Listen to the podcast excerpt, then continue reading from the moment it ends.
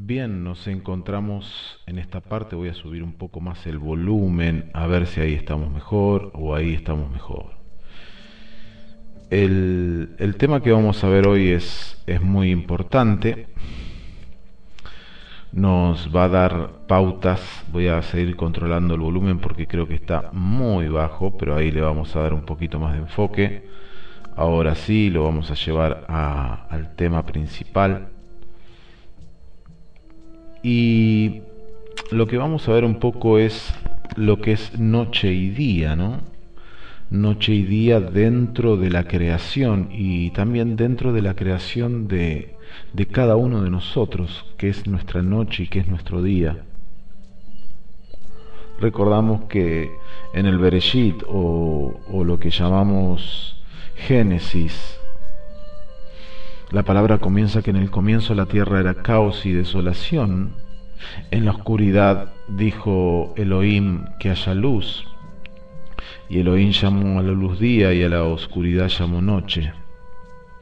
Y la creación, en el comienzo Elohim creó los cielos y la tierra, creó el caos, la desolación y la oscuridad.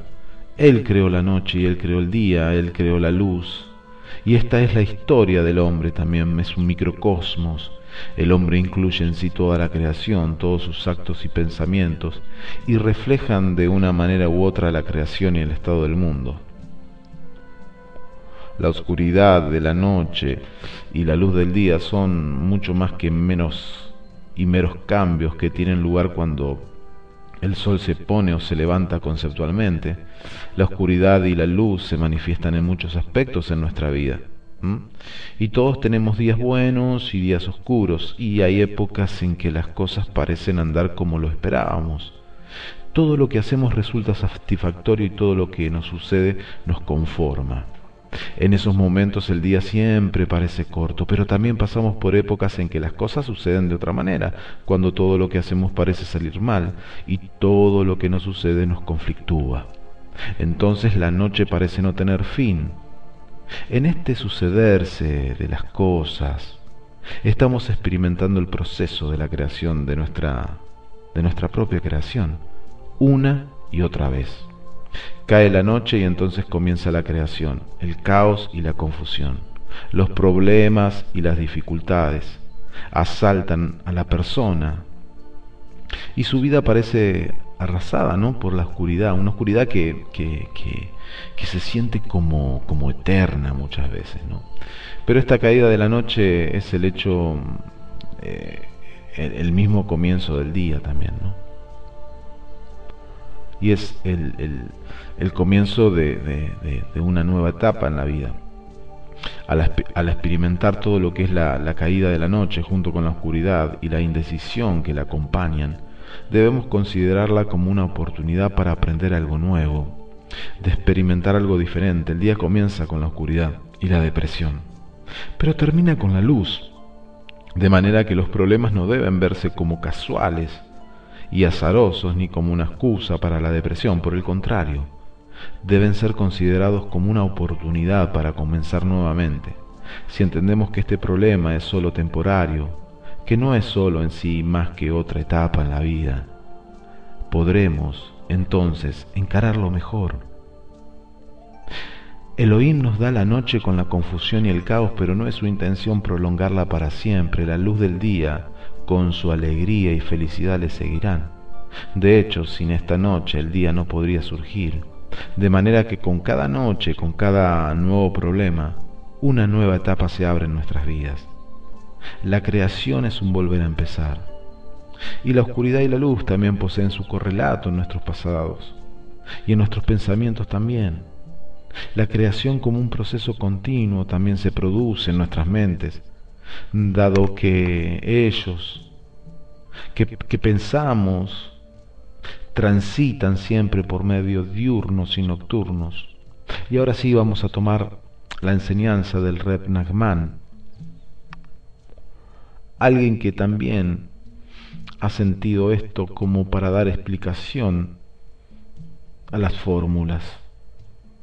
Y el día sugiere sabiduría y la noche indica una falta de conocimiento. Y la oscuridad y la noche son simbólicos de las preguntas y dudas del hombre, ¿sí? Y, allí es donde nosotros nos concentramos, es de su estado de confusión. La luz y el día simbolizan la solución y la aclaración, la superación de su caos personal. Obviamente todos preferimos el día, la sabiduría y el conocimiento. ¿Quién no querría tener resueltas todas sus dudas y cuestionamientos personales? ¿No?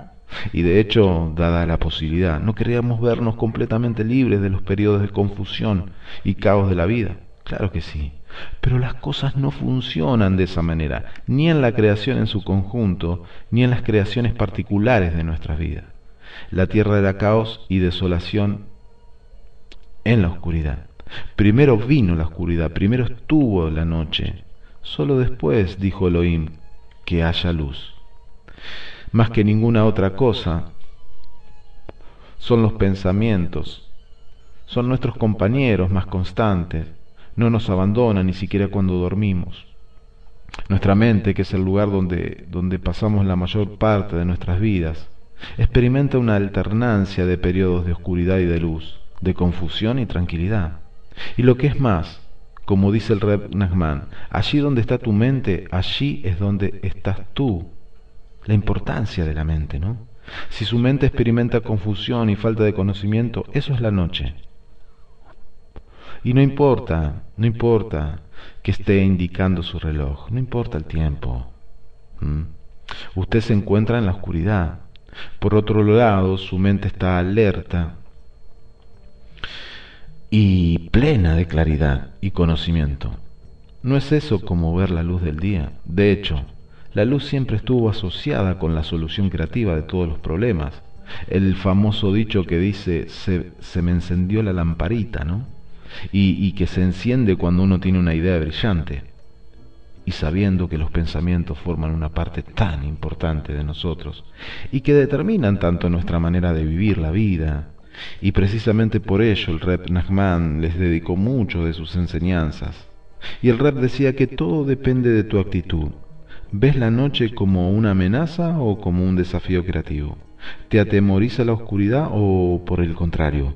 Ella te motiva a elevarte más aún. Y sería bueno considerar las siguientes enseñanzas tomadas de, del rep. La primera, denominada noche, se centra en la lucha positiva para eliminar la oscuridad, el mal, de sus pensamientos. Y la segunda, llamada día, nuestro, nuestra fórmula o nuestra, nos muestra cómo mediante nuestros pensamientos podemos crear la luz, el bien. Debes saber que Elohim siente un enorme placer cuando logras sobreponerte al mal y a los pensamientos confusos. Esto es algo muy valioso, ¿no? A sus ojos. Puede compararse a las contiendas que se realizaban en los estadios para entretener al rey. Estas luchas entre bestias eran observadas por el rey y su corte, quienes disfrutaban mucho de la victoria del ganador. Lo mismo sucede con nuestros pensamientos. Nuestros pensamientos malos y confusos son como bestias impuras, mientras que los pensamientos buenos son como bestias puras. Las bestias de nuestras mentes son enfrentadas para luchar. Es muy agradable para Elohim cuando logramos vencer las impurezas. ¿sí? Y Nachman enseña que debemos fortalecernos para superar el mal y los pensamientos confusos. Estos pensamientos llegan diariamente a la mente del hombre y a la conciencia del hombre. Y esa conciencia se dispone a luchar contra la fuerza de lo inconsciente. De nada sirve sacudir nuestras cabezas pensando que quizás así lograremos eliminar los malos pensamientos, ¿no? Debemos enfrentarlos como en una batalla. Y esto se logra apelando a la estrategia de la distracción, pensando otros pensamientos como si se estuviese llevando la batalla a otro campo concentrándose en otros pensamientos, es posible superar la, oscuridad que nos lleva hacia las pasiones y deseos. Indicó cierta vez el rep, controlar la mente es tan fácil como dirigir a un caballo, solo hace falta tomar las riendas. Y enseña entonces el rep que es imposible que dos pensamientos ocupen la mente al mismo tiempo. Es muy fácil si uno desea empujar fuera los pensamientos malos. Todo lo que hay que hacer es dirigir nuestra mente hacia la Torá, la plegaria, la oración, lo que sea mientras sea algo permitido, pues es imposible que dos pensamientos ocupen nuestra mente al mismo tiempo. De esta manera, al final, los, al final los malos pensamientos desaparecerán. Pero es que no somos capaces de pensar varias cosas al mismo tiempo. Claro que sí. Pero aunque varios pensamientos puedan entrar en nuestra mente al mismo tiempo, solo uno de ellos podrá permanecer allí. Y el Reb Nachman enseñó que, que, el malo, o sea, el mal instinto es muy astuto, se acerca golpeando la puerta de nuestra mente. Si uno lo deja pasar, entonces entra y toma el control. Y si uno lo rechaza, se irá y al tiempo volverá a llamar nuevamente. Pero si no se abandona la batalla, al final se irá definitivamente y ya no volverá más pruebe vigilar el proceso de su pensamiento, no eso que hablábamos en Einsof, de purificar nuestros pensamientos. Fíjese cómo es que un pensamiento sigue al otro y cómo uno lleva al otro. Los pensamientos llegan y se van rápidamente, muy rápidamente. Si se les presta atención, permanecen, pero si no se reparan ellos y no se les da valor, son efectivamente rechazados. Y el, Reb Nobson, que también escribe con respecto a esto, dice que la batalla de la mente puede ser comparada con la batalla de los judíos contra Amalek. ¿sí? ¿Recuerdan la historia de Amalek?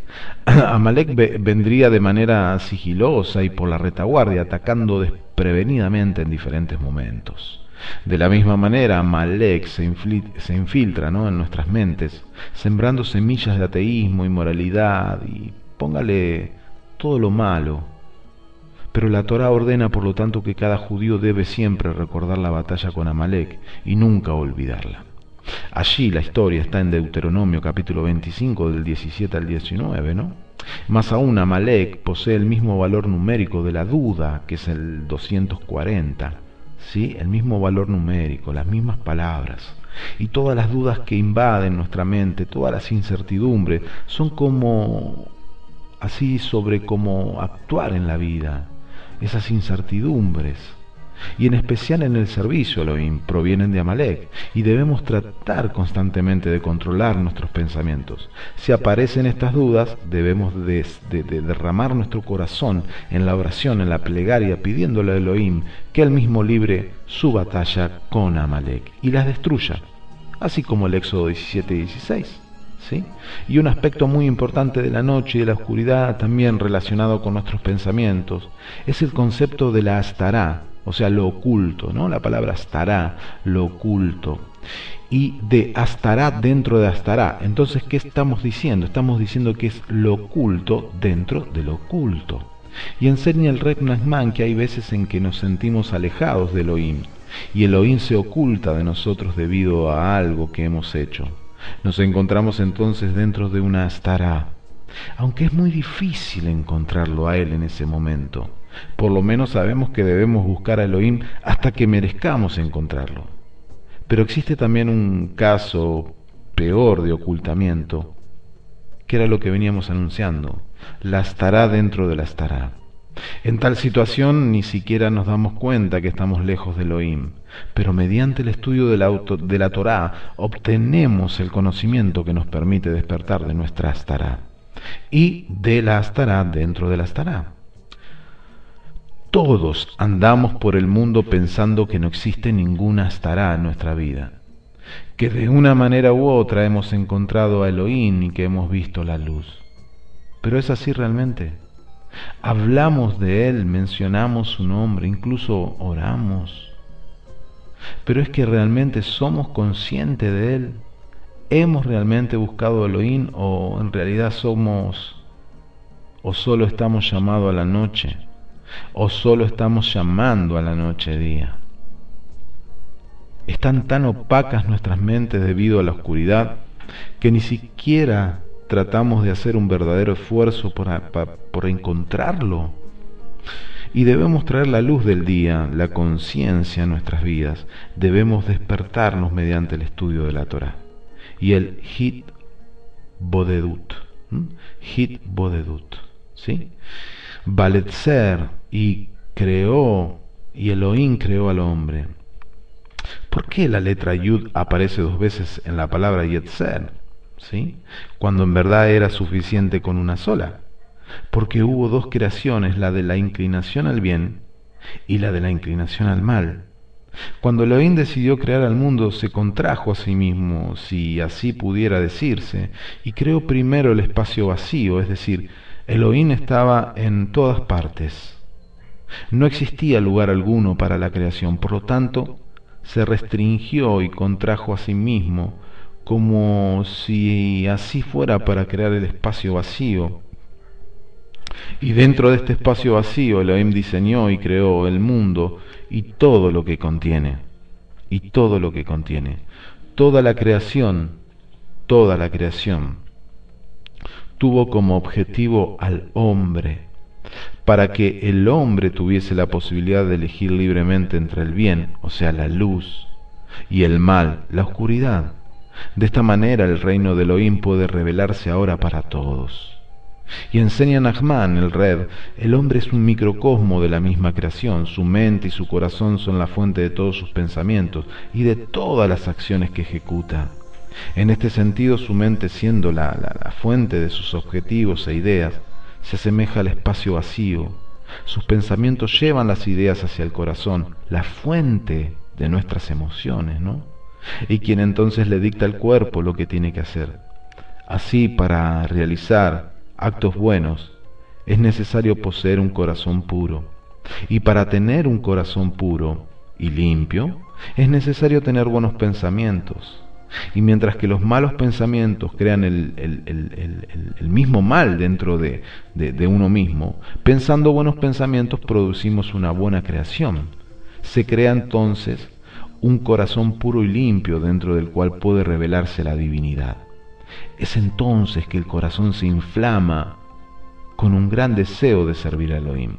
Es deber del hombre controlar este deseo y mantenerlo dentro de sus posibilidades y poder para cumplir con las mitzvot, sin elevarse demasiado alto por su propio bien. Y escribe el Red Nosson que la batalla entre los pensamientos buenos y malos es el principal motivo de la creación. Los pensamientos confusos corresponden al caos y a la desolación, creados en el mismo comienzo. Y debemos sobreponernos a estos malos pensamientos, y podemos hacerlo generando y concentrándonos en los pensamientos positivos y buenos, y buscando siempre la manera de acercarnos a Elohim. Mediante este proceso estamos de alguna manera recreando la misma creación. Y todos podemos hacerlo, cada día. Cada uno de nosotros tiene la posibilidad de crear nuevos mundos. Cada día es único. Posee algo nuevo, fresco y diferente que nunca antes existió.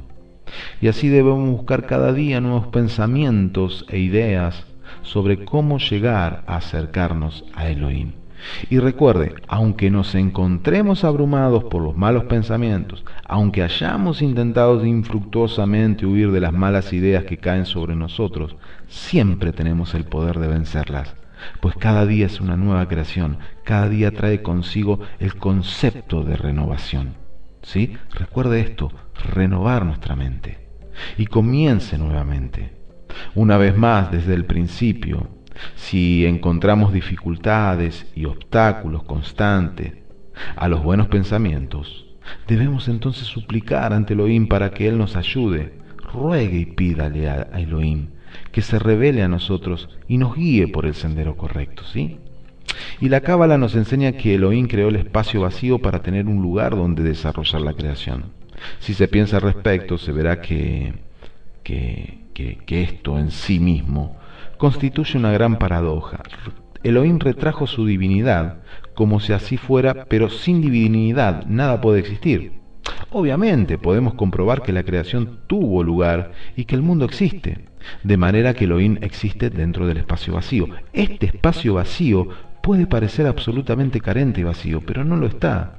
De la misma manera en que si buscamos con esfuerzo, podemos siempre encontrar a Elohim, inclusive en el espacio vacío.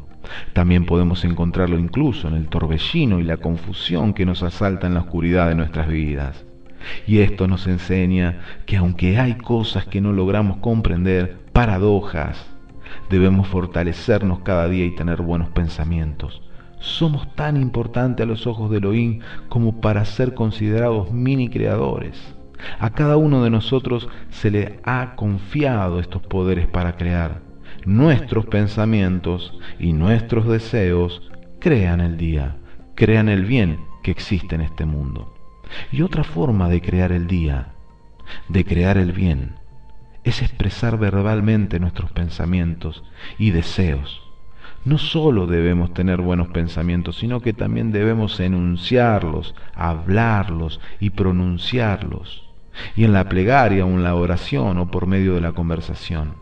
Y Nachman enseña que las letras hebreas en la Torah no poseen vocales, como un cuerpo sin alma no poseen movilidad. Por ejemplo, la palabra Yushu puede leerse de la siguiente manera: Yoshev, Yeshel, Yashav, Yashov, Yashuv, etc. Solo al colocar las vocales se le da sentido a las palabras. Y esto aluda a la frase del cantar de los cantares. Nekudot Akesef, o sea, las vocales provienen del deseo. Nekudot significa vocales. Y Kasef es la palabra aramea, la palabra antigua que designa el deseo, Nekudot Akasef. Y de esto aprendemos que de esto aprendemos que nuestro deseo es el que el que le da el significado, ¿no? a las letras y a las palabras que pronunciamos. Por eso, si tenemos buenos deseos, nuestras palabras serán buenas y crearemos buenas combinaciones de letras y frases. Esto a su vez nos llevará a realizar actos buenos. Si por el contrario nuestros deseos están dirigidos hacia el mal, crearemos malas combinaciones y las traeremos al mundo. Debemos, por lo tanto, hablar siempre bien y siempre expresar y declarar nuestros deseos positivos. De esta manera, creamos una actitud positiva hacia los actos buenos y en última instancia beneficiaremos al mundo a través de la luz que se manifiesta en la expresión de nuestros pensamientos y deseos de santidad. Como hemos visto, los pensamientos constituyen nuestra compañía más cercana. Pasamos la mayor parte de nuestros días dentro de nuestras propias cabezas, con nuestras ideas, imágenes e impresiones, con, con nuestros proyectos ¿no? y recuerdos y Nachman trata el tema del proceso del, pensamiento al discutir el concepto de lo que él denomina medamé, la raíz de esta palabra que hemos visto que es hebrea, que es la ma, que significa parecido semejanza, y connota la comparación de una cosa con otra. Por lo tanto, la palabra medamé, tal como la utiliza el Reb, puede traducirse como, como si fuese la, la facultad imaginante de la mente. Pero esto tampoco nos da una idea completa, pues de acuerdo al contexto, el Red Nachman la utiliza para significar tanto una, visualización creativa, ¿sí? como, el, proceso más general de la ilusión. Medame como, como lo que es visualización creativa es una cualidad asociada con la luz y el día, y Medame como una, como una ilusión se asocia con la oscuridad y la noche. ¿Ven la diferencia? lo que visualizamos creativamente es una cualidad asociada con la luz, pero en cambio la, ilusión se asocia con la oscuridad y la noche. ¿Quién no ha dejado a su imaginación correr salvajemente alguna vez en su vida? Cuando permitimos que esto suceda, nuestros pensamientos se ven atacados por la confusión y el caos, y nuestras mentes ven el mundo y lo que sucede bajo el aspecto de la noche. Tomemos como por ejemplo el momento en que permitimos que nuestra imaginación se concentre en algo que tenemos. Enseña el Reb Nachman que la mayor parte de las cosas que la gente teme no pueden de hecho hacerle ningún daño. Es posible incluso que sepamos conscientemente que esto es así, pero estas son fobias que no podemos superar. ¿Cuánto de nosotros pasamos nuestro tiempo con la inquietud y el temor proveniente de algún peligro imaginario? Decimos cosas como todo el mundo está oscuro y realmente pensamos que lo está, pues nos hemos imaginado lo peor y nos hemos convencido de su realidad. Y la oscuridad de la, de la ilusión ha cubierto la luz y ha cerrado nuestras mentes a la sabiduría y a la comprensión que normalmente nos deberían ayudar a salir de esa situación e incluso a resolverla. Debemos hacer lo posible por escapar de tal ansiedad y de la consiguiente depresión, pues ella constituye el peor estado mental. Y no es solamente mediante las ilusiones y las fobias que la ilusión logra confundir nuestras vidas. Nasman, luego de una lección en la que hacía referencia a los deseos y a la inclinación al mal, definiéndolos como ilusorios y, comparables a, los sueños, le daremos un nuevo nombre al malo, él, él dijo, ¿no? Y de ahora en adelante lo llamaremos imaginación. Todos imaginamos que somos diferentes a como somos en realidad. Podemos pensar que somos indispensables y esto nos llevará a la arrogancia y al conflicto. Podemos creer que nuestra vida familiar está muy bien cuando en realidad hay algo que se está desmoronando frente a nuestros propios ojos. Nos engañamos pensando que hemos logrado o alcanzado la seguridad financiera, algo que de hecho es virtualmente imposible. Y a veces incluso llegamos a crear ilusiones respecto a nuestros logros espirituales. ¿Somos tan devotos y dedicados a Elohim? ¿Y a ser buenas personas como creemos y querríamos que los otros creyesen? Cuando hacemos lo que hacemos, somos fieles. Nuestros antepasados ofrecieron el supremo sacrificio, el de sus propias vidas, por mantenerse fieles a nuestra fe. ¿Seríamos capaces de hacer lo mismo? Este es el lado ilusorio de nuestra imaginación, al que el Red denomina el malo. Es el medamé del cual debemos escapar. Como dijo el Reb Nachman, el mundo te engaña. Acepta esta afirmación de mi parte. No te dejes engañar. Pero existe también otra faceta, ¿sí? De la imaginación, la que en lugar de engañarnos y llevarnos hacia la oscuridad, trae luz, sabiduría y comprensión a nuestras mentes. Esta es la cualidad de la imaginación mediante la cual podemos transformar nuestras más oscuras noches en el día más luminoso. Es Medamé como visualización creativa. Nuestros sabios nos dicen que cuando Joseph fue siervo en Egipto y la esposa de su amo intentó seducirlo, él tuvo una visión de la imagen de su padre que lo salvó de esa situación. Y el Reb Nachman comenta al respecto, es un misterio muy profundo el mecanismo por el cual una imagen se le aparece a la persona. De hecho, el mismo Reb hacía un uso intensivo de este medamé, contó muchas historias, reveló numerosos sueños, visiones e ideas novedosas, las que muestran a las claras una prolífica imaginación, desafiando incluso a las mentes más creativas, e inspiró a sus Hasidim para hacer lo mismo, no hay duda de que el Rep también reconocía las características positivas de la imaginación y cómo utilizarla para nuestro beneficio. A todo lo largo de los escritos del Rep encontramos referencias a la imaginación y aquí algunas sugerencias para hacer uso de sus aspectos positivos. El pensamiento humano posee un tremendo potencial, ¿sí? Si encontramos nuestros pensamientos en algo e imaginamos que existe realmente, podemos de hecho forzar a que eso suceda. Y para lograrlo debemos visualizar en detalle cada paso que debe darse para lograr el resultado deseado. Un pensamiento difuso y generalizado no logrará resultados, pero cuando todas las facultades de la mente se concentran con intensidad en aquello que deseamos que suceda, podemos ejercer una genuina influencia sobre todo tipo de cosas en el mundo, ¿sí? Al estudiar Torah, imagine un plan de acción para su estudio. Imagine en su mente cómo lo seguirá con exactitud. Y detalle. Visualícese haciéndolo y cumpliéndolo. Visualice. Use la mente no solo para ver televisión, no solo para ver canales de, de, de YouTube, no solo para ver lo que ve con los ojos abiertos. Cierre sus ojos, piense, visualice. Eso es lo que nuestro red nos quiere enseñar también.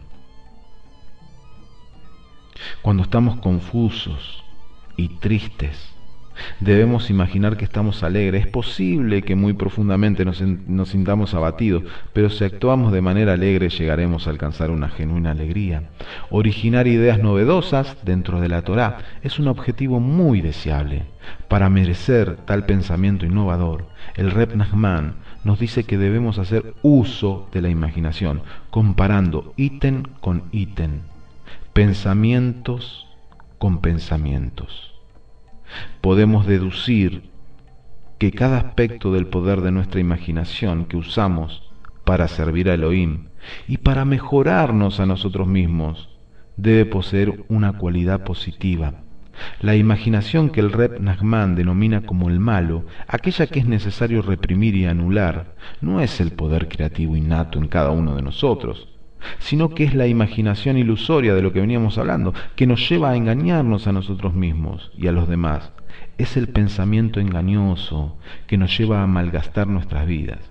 Y es útil volver a recordar estas enseñanzas del rey. Allí donde está tu mente, allí es donde tú estás. Por lo tanto, todo depende de lo que realmente queremos. Si realmente pensamos y deseamos la divinidad y el, genuino crecimiento personal, podremos lograrlo.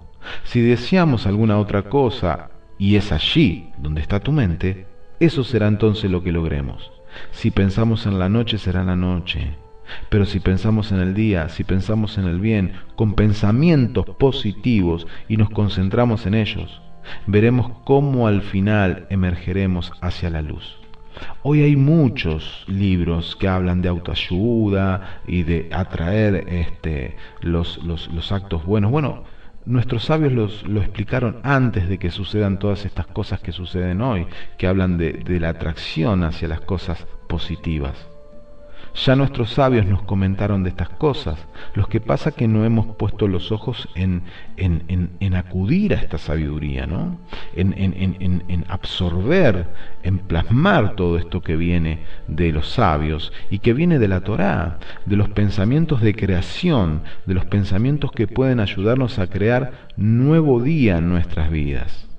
Pero claro, nos dejamos guiar por estructuras del mundo que utilizan mecanismos que ya nuestros sabios los tenían mucho más claros, ¿sí? Pero con un concepto de Torah, un concepto de elevar nuestra vida hacia Elohim. Y así como en la vida de cada persona existen periodos que son nocturnos y diurnos, de la misma manera cada día tiene sus noches y días, sus momentos de oscuridad y de luz, y esto se puede observar con claridad al considerar el orden de plegarias diarias que realiza el judaísmo a lo largo del ciclo de 24 horas.